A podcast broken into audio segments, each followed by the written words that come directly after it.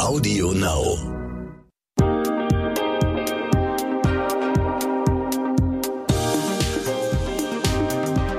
Hi und herzlich willkommen zu dieser Folge What the Finance. Mein Name ist Anissa Brinkhoff, ich bin Host dieses Podcasts. Keine Emanzipation ohne finanzielle Unabhängigkeit. Dieser Satz stammt von Myrna Funk und hat ganz schön viel Staub aufgewirbelt. Myrna Funk wirbelt generell gerne viel Staub auf, glaube ich, und deshalb freue ich mich so sehr auf unser Gespräch. Myrna ist Buchautorin, Journalistin, Sexkolumnistin, Drehbuchautorin, getrennt erziehende Mutter einer kleinen Tochter und klärt als deutsche Jüdin auf Bühnen oder in Texten über die jüdische Kultur oder über Antisemitismus auf. All diese Beschreibungen von Myrna lassen ja schon vermuten, dass sie keine Probleme mit vermeintlich konfrontativen oder Tabuthemen hat. Aber wie sehr es polarisiert, wenn sie über Emanzipation und finanzielle Unabhängigkeit spricht und wie viel Gegenwind sie dann auch bekommt, das hat mich wirklich überrascht. Wir sprechen heute also darüber, warum solche Themen überhaupt so konfrontativ sein können, wieso Frauen sich dabei auch angegriffen fühlen können und wie Urteile und Vorurteile entstehen. Herzlich willkommen in meinem Podcast, Mörner. Ich freue mich so, dass wir dieses Interview führen können. Hi, vielen Dank für die Einladung. Wann hast du das erste Mal realisiert, ich muss mich selbst um meine Finanzen kümmern? Also da gab es überhaupt nie eine Frage, dass ich mich selbst um meine Finanzen kümmern muss. Also ich musste nicht, das musste ich nicht realisieren, sondern das war sozusagen die Werkeinstellung, mit der ich ins Leben geworfen wurde.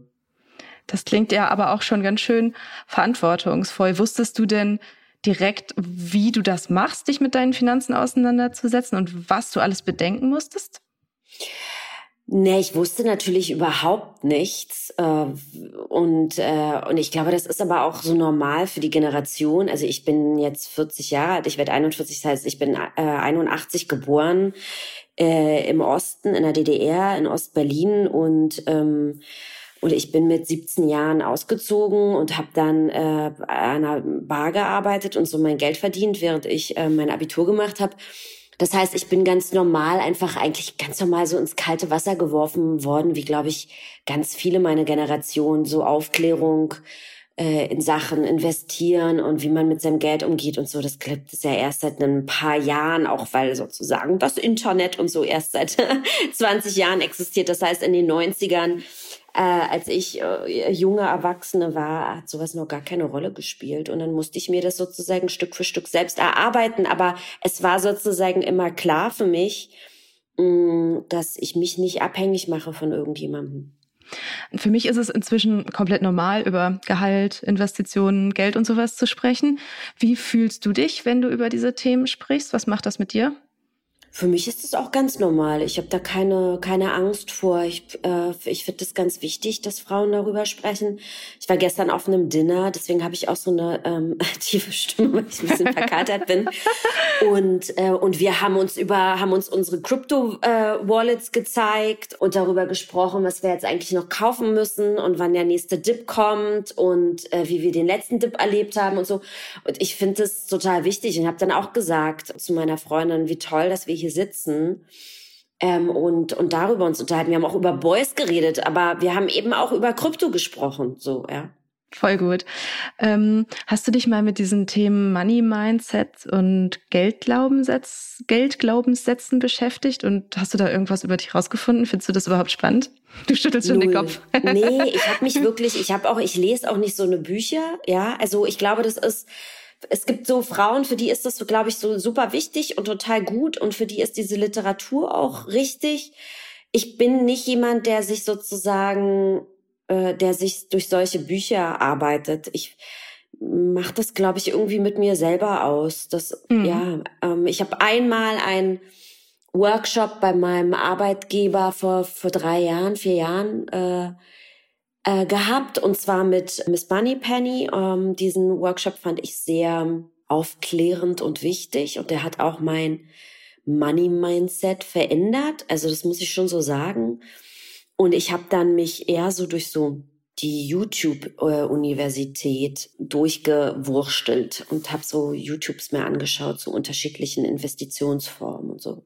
Moment mal, dir geht das hier alles etwas zu schnell oder vielleicht auch nicht schnell genug, weil du dich schon ein bisschen auskennst in der Finanzwelt, dann habe ich einen Tipp für dich. Die Brigitte Academy Masterclass Finanzen. unser umfassendes, flexibles Online-Video-Coaching-Programm, mit dem du deine Finanzen rundum regelst und langfristig nachhaltig in deinen Vermögensaufbau startest. In acht Wochen vermitteln dir vier unabhängige Expertinnen, unter anderem in Videos, Live-Sessions und virtuellen Kleingruppentreffen, alles rund um die Themen wie private Altersvorsorge, ETFs und Fonds, Geld in der Partnerschaft und sogar Immobilien und Krypto. Mit der Brigitte Academy Masterclass Finanzen entwickelst du deine ganz persönliche Vermögensstrategie und setzt sie um. Denn wir von der Brigitte Academy finden, finanzielle Unabhängigkeit verändert dein Leben. Du willst wissen, wie genau? Auf brigitte.de slash masterclass minus Rabatt 100 und die 100 als Ziffer ausgeschrieben, findest du alle wichtigen Informationen zur Masterclass, Timings und Tickets. Übrigens, die ersten 50 Teilnehmerinnen erhalten einen Rabatt von 100 Euro. Und jetzt weiter mit dem Gespräch. Ich habe dich ja im Intro schon zitiert mit diesem Satz, keine Emanzipation ohne finanzielle Unabhängigkeit. Was meinst du damit? Also was hat dich bewegt, als du diesen Satz aufgeschrieben hast?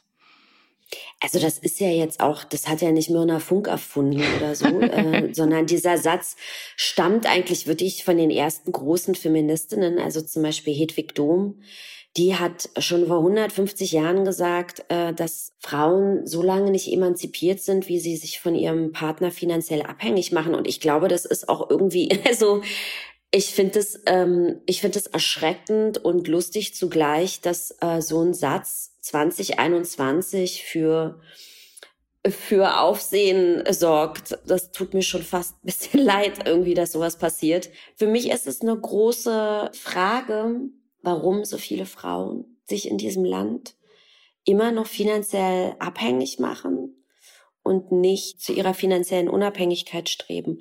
Da kommen jetzt ganz viele Antworten da draußen, wenn ich das sage. Und dann wird dann gerne Care-Arbeit und Mental Note genannt und so. Aber das ist für mich eben überhaupt keine, das ist für mich nicht die Antwort auf die Frage. Nee. Mhm. Ähm, was spiegelt dir denn so deine Community zurück, wenn du über solche Themen sprichst? Was, was bekommst du zu hören? Stimmen sie dir zu? Inwiefern stimmen sie dir nicht zu? Also ich sag mal so, nach drei feministischen Shitstorms in den letzten zwei Jahren habe ich glücklicherweise jetzt mittlerweile eine Community, die sich eher von mir inspirieren und empowern lässt, als ich als das Gefühl zu haben, dass ich sie irgendwie angreifen möchte, weil das ist ja gar nicht mein Interesse, so, sondern mir geht es ja darum, Frauen in ihre finanzielle, in ihre, in ihre Freiheit zu führen, die ihnen ja auch gesetzlich und gesellschaftlich auch schon gegeben ist und, äh, und daran eben auch zu erinnern und nicht daran zu erinnern, äh, was alles noch schlecht ist und was alles fehlt und was alles noch gemacht werden muss. Ja, da gibt es ganz viel, aber so kann man eben nicht durchs Leben gehen. Also das, es gibt keine perfekte Situation für keine Frau und für keinen Mann in dieser Welt gab es noch nie äh, und wird es auch nie geben, weil das gibt es einfach nicht. Ja, es gibt keine Utopie. Das ist irgendwie eine Illusion. Das heißt, wir müssen uns mit den Gegebenheiten, die wir haben, und jeder hat sehr unterschiedliche Gegebenheiten, in die er hineingeboren wird. Auch ich hatte die. Und mit denen müssen wir uns sozusagen abfinden und, äh, und mit diesen Gegebenheiten arbeiten und versuchen, uns im Rahmen dieser Gegebenheiten eine eigene Freiheit zu erarbeiten. Und meine Community besteht aus Frauen, die genau dieses Mindset haben und sich hauptsächlich von mir eigentlich unterstützt und empowered fühlen ähm, in diesem Mindset. Mhm. Es gibt ja nun mal aber auch wirklich zu erstaunlich großer Zahl diese Lebensentwürfe, in denen Frauen in meistens heterosexuellen Beziehungen sich nicht um die Finanzen dieser Familie oder dieser Beziehung. 60 Prozent, ja. Mhm, 60 genau. Prozent der Frauen in Deutschland sind finanziell abhängig von ihrem Partner, weil sie entweder gar nicht oder in Teilzeit arbeiten. Und in Teilzeit zu arbeiten äh, ist sozusagen, also ähm, ja, also ich meine jetzt nicht äh, vollzeitnahe Teilzeit. Ich meine jetzt nicht 80 Prozent, davon kann man leben, aber jemand, der mhm. 20 äh, Stunden die Woche arbeitet, der kann eben nicht eine also eigene Wohnung finanzieren und sein Kind ernähren und so. Und davon gibt es 60 Prozent, zwei Drittel der Frauen in diesem Land sind abhängig von ihrem Partner finanziell. Und das ist, äh, das ist eine absolute Katastrophe. Mhm. Also man kann das ja machen, wenn man das möchte und sich über die Konsequenzen bewusst ist. Aber warum fühlen sich manche Frauen dadurch angegriffen, wenn du so oder ich auch, andere Menschen auch so sagen, seid finanziell unabhängig. Wie, wieso kann es da so, warum, warum wird das so emotional, diese Diskussion?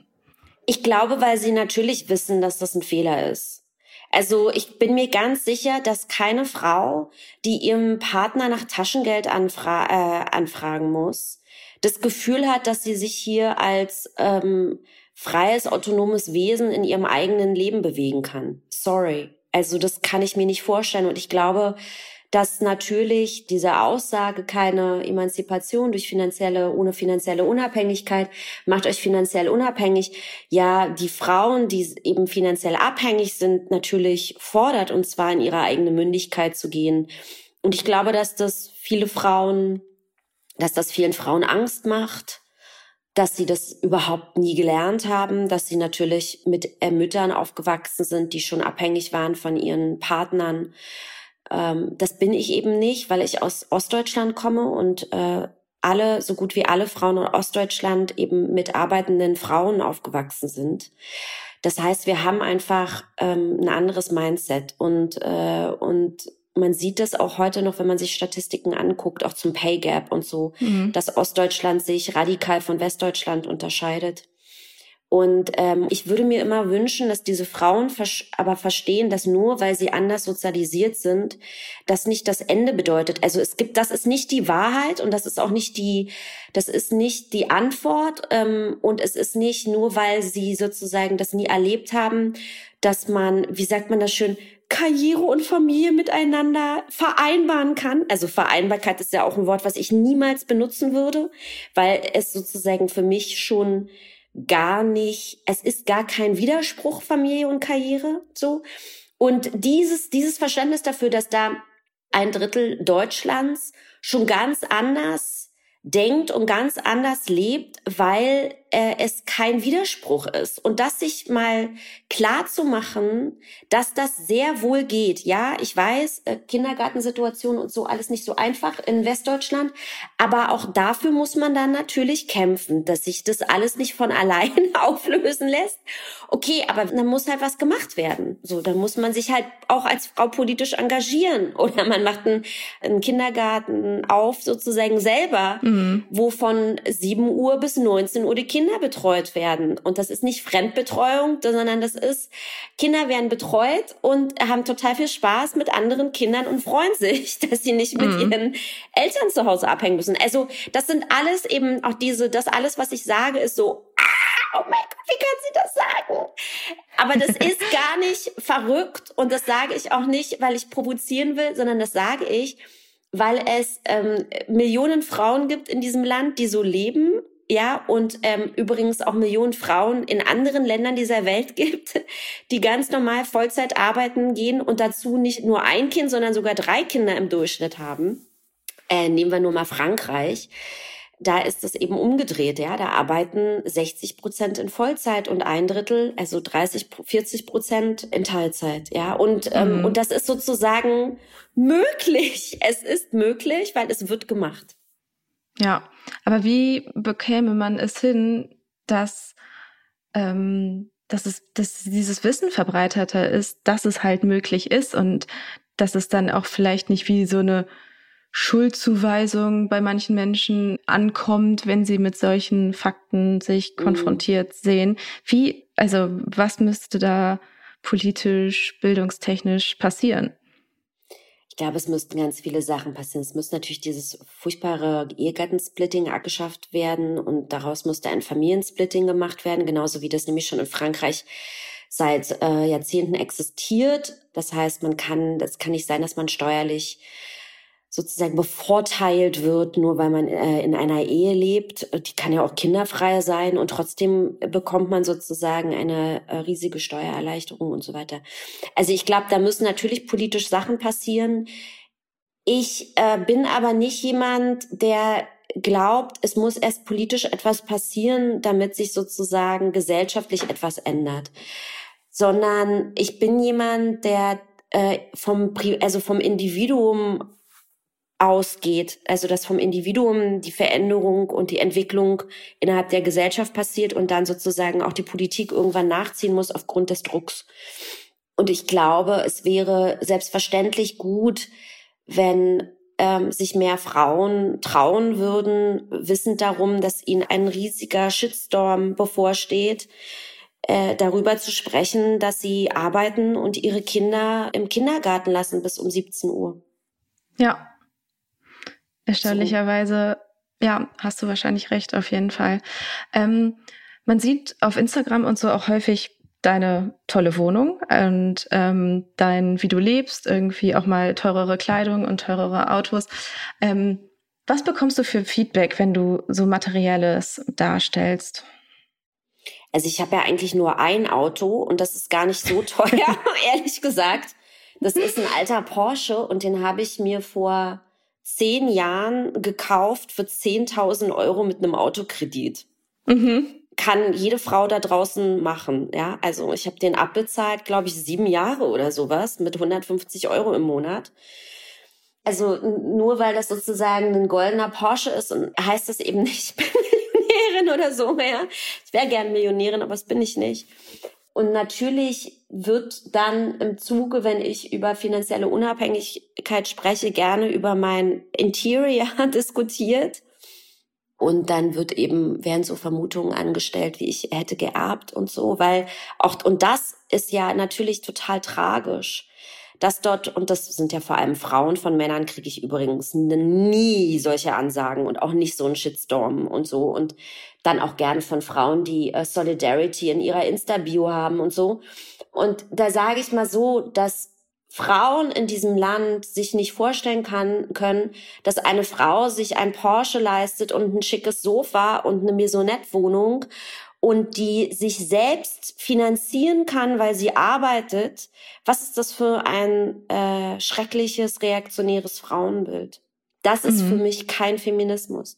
Wer sich nicht vorstellen kann, dass eine Frau sich ihre ihr Leben erarbeitet hat, sondern dass sie entweder, dass sie eigentlich nur geerbt haben kann, wenn sie so lebt, wie ich lebe, dann ähm, ist das ein, das ist ein Armutszeugnis für den deutschen Feminismus. Mm, definitiv. Aber auch hier wieder die Frage, warum kommt es zu solchem Feedback? Was, was ist, also was wird da getriggert? Wieso gibt es solche Einstellungen? Ey, ehrlich gesagt denke ich darüber gar nicht so viel nach, weil mir die so unfassbar egal sind. Ne? Also ähm, ich würde ähm, kein Porsche fahren und keine Maisonette-Wohnung haben, wenn ich nicht den ganzen Tag arbeiten würde und mich eben nicht über äh, über diese Girls ähm, mir über diese Girls Gedanken mache. Ich denke über die nicht nach. Mir ist das auch total egal. Also ähm, mir sind wirklich andere Sachen wichtig. Mir sind meine Freunde wichtig. Mir ist mein Glück wichtig. Mir ist meine Tochter wichtig. Mir ist wichtig, dass wir ein schönes und gutes Leben haben. Mir ist meine Kreativität wichtig, meine Arbeit. Und darauf konzentriere ich mich und da stecke ich meine Energie rein und äh, jede Birgit aus Bottrop, äh, die mir irgendwie in einer Instagram, in einem Instagram-Comment unter einer Story oder einem Tweet ans Bein pullern will, kann das wirklich gerne machen, aber die spielt in 100 Jahren genauso wenig eine Rolle wie ich, weil wir sind nämlich alle tot, ja, und ähm, und ich kann darüber nicht nachdenken. Was ist denn das für ein, das ist so ein Time Waster. I, I seriously don't fucking care. Es ist mir egal. Also ja. ich, ich, was da bei denen getriggert wird, also ähm, soll bei denen getriggert werden. Wenn die sich von mir triggern lassen, also ich will die ja nicht mal triggern. Also das ist auch nicht, das sage ich auch immer wieder. Ich stehe nicht morgens auf und will Birgit aus Bottrop triggern, weil Birgit aus Bottrop ist mir völlig wurscht. ja, ich stehe morgens auf und ähm, äh, schreibe jeden Tag irgendein Essay, irgendeine Kolumne an irgendeinem Drehbuch und verdiene Geld, um mich um meine Tochter zu ernähren. Ja, und das Schöne ist ja auch, dass man auf sämtlichen Plattformen entscheiden kann, wem man folgt oder wem man nicht folgt und ja, voll. Warum man grundsätzlich Menschen folgt, die einem in einem Negatives auslösen, ist ja auch schon ein kleines Rätsel. Ja, also ich muss sagen, ich folge auch Leuten, die, mit denen ich nicht 100 Prozent übereinstimme. Zum Beispiel, ich finde es auch wichtig, wir leben in, aktuell in einer Gesellschaft, in der ähm, irgendwie Leute glauben, dass es sowas wie eine allgemeingültige Wahrheit gibt und so, die ist auch nicht, die habe ich auch nicht zu, also ich glaube auch nicht, das, was ich sage, ist irgendwie eine allgemeingültige Wahrheit, sondern das ist eine Position ähm, und man kann auch mit meiner Position nicht d'accord sein und man kann meine Position kritisieren, ähm, aber äh, das ist sozusagen, das ist so ein dichotomes Weltbild, immer zu glauben, es gibt irgendwie richtig und falsch und nur so und so. Und das, ich, ich lebe so auch gar nicht. Also das ist, ähm, ich denk so nicht und, äh, und ich finde es wichtig. Und mir folgen auch Frauen, die sagen, ich stimme dir nicht mit allem überein. Aber ich finde es gut, dass du mein Denken auch herausforderst. Und ich finde es gut, dass ich dir eben nicht nur übereinstimme. Und ich finde es auch total wichtig, dass, dass mir diese Frauen folgen und dass die mir das auch schreiben. Und dann sage ich auch, ja, ist doch total super. Du sollst auf gar keinen Fall alles gut finden, was ich sage. Das wäre ja der totale Horror. Ja, ja, total gute Einstellung, auf jeden Fall. Was rätst du den Frauen, in deren Umfeld das Thema Finanzen, Geld und so einfach noch überhaupt nicht vorhanden ist? Ähm, die vielleicht auch nicht direkt jemanden haben, mit dem sie sich austauschen können, so wie du gestern auf deiner Dinnerparty, wo es dann so ein cooles, entspanntes Thema ist. Einfach eins von vielen, was ganz automatisch stattfindet. Ähm, also ich würde sagen, also dafür gibt's ja nun auch mittlerweile ähm, Kanäle. Also ob das jetzt auf Instagram Madame Moneypenny ist oder die finanziell, also dieses Magazin, was sich mit Finanzen beschäftigt. Aber auch gar nicht nur Frauen. Also dann soll man sich irgendwie auch mal das Handelsblatt nehmen und so. Ich muss ja nicht nur für Frauen zugeschnittene Finanzprodukte mir anschauen und so, ja. Google, ich meine, man muss es ja nur eingeben, die Welt steht uns ja offen, die Informationen stehen uns offen, wir haben Zugriff dazu. Und, ähm, und alles was ich nicht kenne und weiß, wirkt am Anfang wie Chaos und wie ein Wald, den ich niemals schaffe, sozusagen mir zu erarbeiten oder herauszufinden, welcher Baum ist das und so. Und dann, äh, und das ist ganz normal und dann muss man sich da halt ähm, Step by Step rantasten und keine Angst vorhaben und äh, und einfach schauen, was es da alles gibt. Und ich glaube, dann macht es schon auch Sinn, irgendwelche Bücher zu lesen, die sich damit auseinandersetzen. Und davon gibt's ja auch da draußen so viele. Und ich würde aber eben wirklich auch nicht immer nur, also Literatur von Frauen für Frauen, sondern ich würde auch einfach äh, Literaturen nehmen und Sachbücher nehmen, die eben von Männern geschrieben sind oder so. Also das ist doch alles auch so total egal. Ich muss ja nicht anders, ich muss gar nicht anders investieren, als ein Mann investiert oder sowas. Ne? Also das ist, mhm. ähm, ich weiß, dass diese, diese sozusagen diese für Frauen zugeschnittenen Finanzprodukte gemacht werden, weil damit die Hemmschwelle niedriger ist, natürlich auch die Frauen zu erreichen. Dieser Podcast ist dazu wahrscheinlich auch da und das ist alles wichtig. Aber ähm, ich würde mir halt eben mehr wünschen und das bedeutet für mich auch Gleichstellung, dass äh, Frauen sich aus ihrer aus ihrer Frauenbubble oder ihrem Frausein auch herausbewegen und sich als Mensch verstehen als ganz normaler Mensch und als Mitglied dieser Gesellschaft und diese Person ist gar nicht so unglaublich unterschiedlich von Männern. Ja, also ähm, ja, es gibt Unterschiede, es gibt aber eben auch nicht, wir sind gar nicht so weit voneinander entfernt. du bist ja ähm, selbstständig, wenn ich das richtig verstanden habe, und nicht fest mhm, angestellt. Mittlerweile, ähm, ja. Genau. Aber erst seit ähm, diesem Jahr. Ach so, ich war bis okay. letztes Jahr, ich war sechs Jahren fest angestellt. Mhm. In Vollzeit und habe nebenbei äh, frei geschrieben und habe letztes Jahr das erste Mal in Teilzeit gearbeitet, weil ich so viel sozusagen schon also da hat sich sozusagen mein Shift hat sich irgendwann ge geändert, immer mehr selbstständige Arbeit, dann deswegen konnte ich immer weniger festarbeiten und jetzt ist es das erste Jahr, dass ich so viel selbstständige Arbeit habe, dass ich sozusagen auch es nicht mehr schaffen würde, noch in Teilzeit zu arbeiten und jetzt den Schritt in die völlige, vollständige Selbst Selbstständigkeit gegangen bin. Ja. Oh, ja, spannender Prozess, kann ich mir auf jeden Fall vorstellen. Mm. Ähm, was hat es denn bei dir verändert, wie du so Altersvorsorge angehst und ähm, generell, also als Selbstständige ist es ja ein bisschen komplexer, sich das zu überlegen und das auszu ähm, auszurechnen, vielleicht, ja. was man braucht. Wie, wie gehst du da an das Thema gerade ran? Wie bist du investiert? Also ich habe unterschiedliche Sachen. Ich habe NFT, äh, NFT, Quatsch, ETF. Ich bin so viel in NFTs gerade, sorry. Ein ETF-Depot und habe eine äh, private Rentenversicherung sozusagen, eine private Altersvorsorge.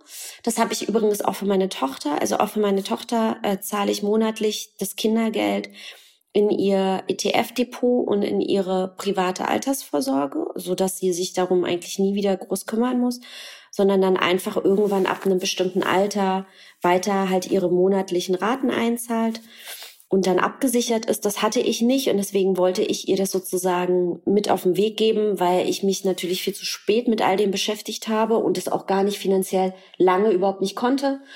Dann habe ich äh, investiere ich in Kunst und äh, in Krypto und dann würde ich dieses gerne äh, dieses Jahr gerne noch anfangen, wirklich auch in Aktien zu investieren. Ähm, und dann finde ich, bin ich eigentlich relativ breit aufgestellt. Also ich habe irgendwie sowas sicheres wie ein ETF-Depot und so eine private Rennversicherung und Krypto und Kunst und Aktien. Und das soll ja auch so sein, ja. Also man muss sich ja sozusagen so ganz breit aufstellen, weil keiner weiß, was passiert.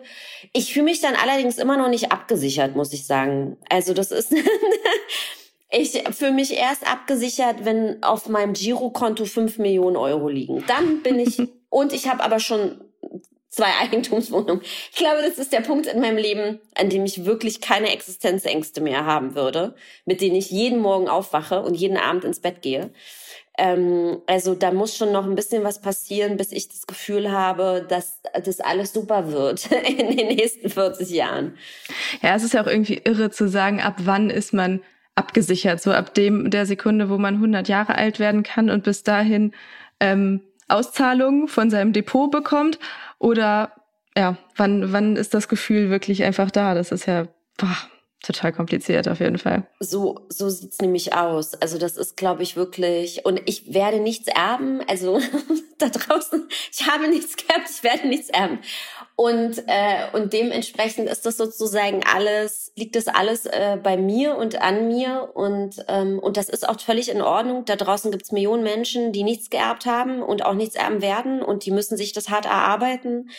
Also ich finde es total wichtig, wenn Etta, also meine Tochter, was von mir erben wird und ihr das nicht genommen wird, weil jetzt Leute finden, dass keiner mehr was erben dürfte. Weil ich bin ohne, ohne das aufgewachsen und ich würde ihr gerne ein etwas sicheres und ruhiges Gefühl in ihrem Leben schenken. Und ich glaube, das ist auch immer noch mal wichtig, dieses Mindset auch so zu ändern. Also ähm, was für Forderungen stelle ich eigentlich an die Gesellschaft aus was für einer eigenen ähm, komfortablen Situation vielleicht heraus? Ja, also ich glaube, Leute, die sich sozusagen aus einem Arbeitermilieu oder so herausgearbeitet haben, ihr ganzes Leben gearbeitet haben und dann ihren, ihrem Sohn oder ihren Töchtern irgendwie ein Reihenhaus vererben können oder so, die finden das vielleicht auch schwierig zu sagen, jetzt darf keiner mehr erben, ne? Also um irgendwie soziale Gleichheit zu kreieren oder so. Das ist Auf ja, habe ich ja alles erarbeitet. Ja. Also ich glaube, das ist immer wichtig, auch nochmal so zu gucken, was fordere ich da und warum fordere ich das? Warum kann ich das fordern? Und würde ich das fordern, wenn ich in einer anderen Situation wäre? So. Ja. ja. Auch generell die Konsequenzen einfach des eigenen Handels, des eigenen Investierens so ein bisschen abzusehen irgendwie. Und dass, wenn ich finanziell unabhängig bin, dass das auch für meine Nachfolgerinnen, meine Kinder vielleicht was richtig, richtig Gutes bedeuten könnte.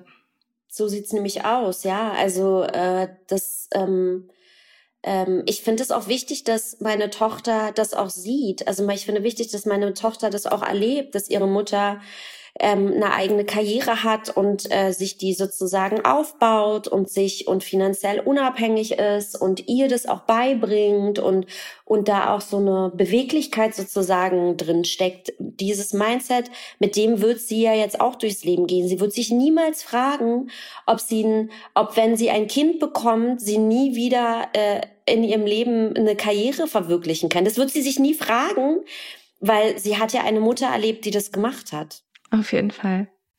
Ach man, ich danke dir wirklich für das Interview und für den Austausch und ähm, für Gerne. die vielen Gedankenanstöße, die du uns mitgegeben hast.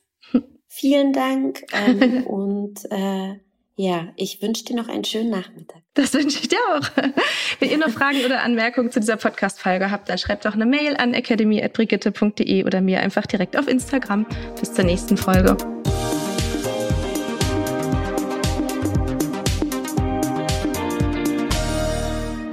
Dieser Podcast ist jetzt vorbei, aber wir hätten noch einen anderen Podcast-Tipp. Worum es genau geht, erzählt euch der Host am besten selbst. Hallo, ich bin Michelle. In unserem Podcast heute wichtig geht es nicht nur um die ganz großen Fragen, sondern auch um die Geschichten dahinter. Es geht um Hintergrundwissen und wirkliche Erkenntnisse. Dazu spreche ich mit handverlesenen JournalistInnen, mit SpitzenpolitikerInnen und auch mal mit meinem Opa. Wir wollen, dass ihr fundiert und informiert in den Tag startet. Hört doch mal rein. Heute wichtig auf Audio Now und überall, wo es Podcasts gibt. Audio Now.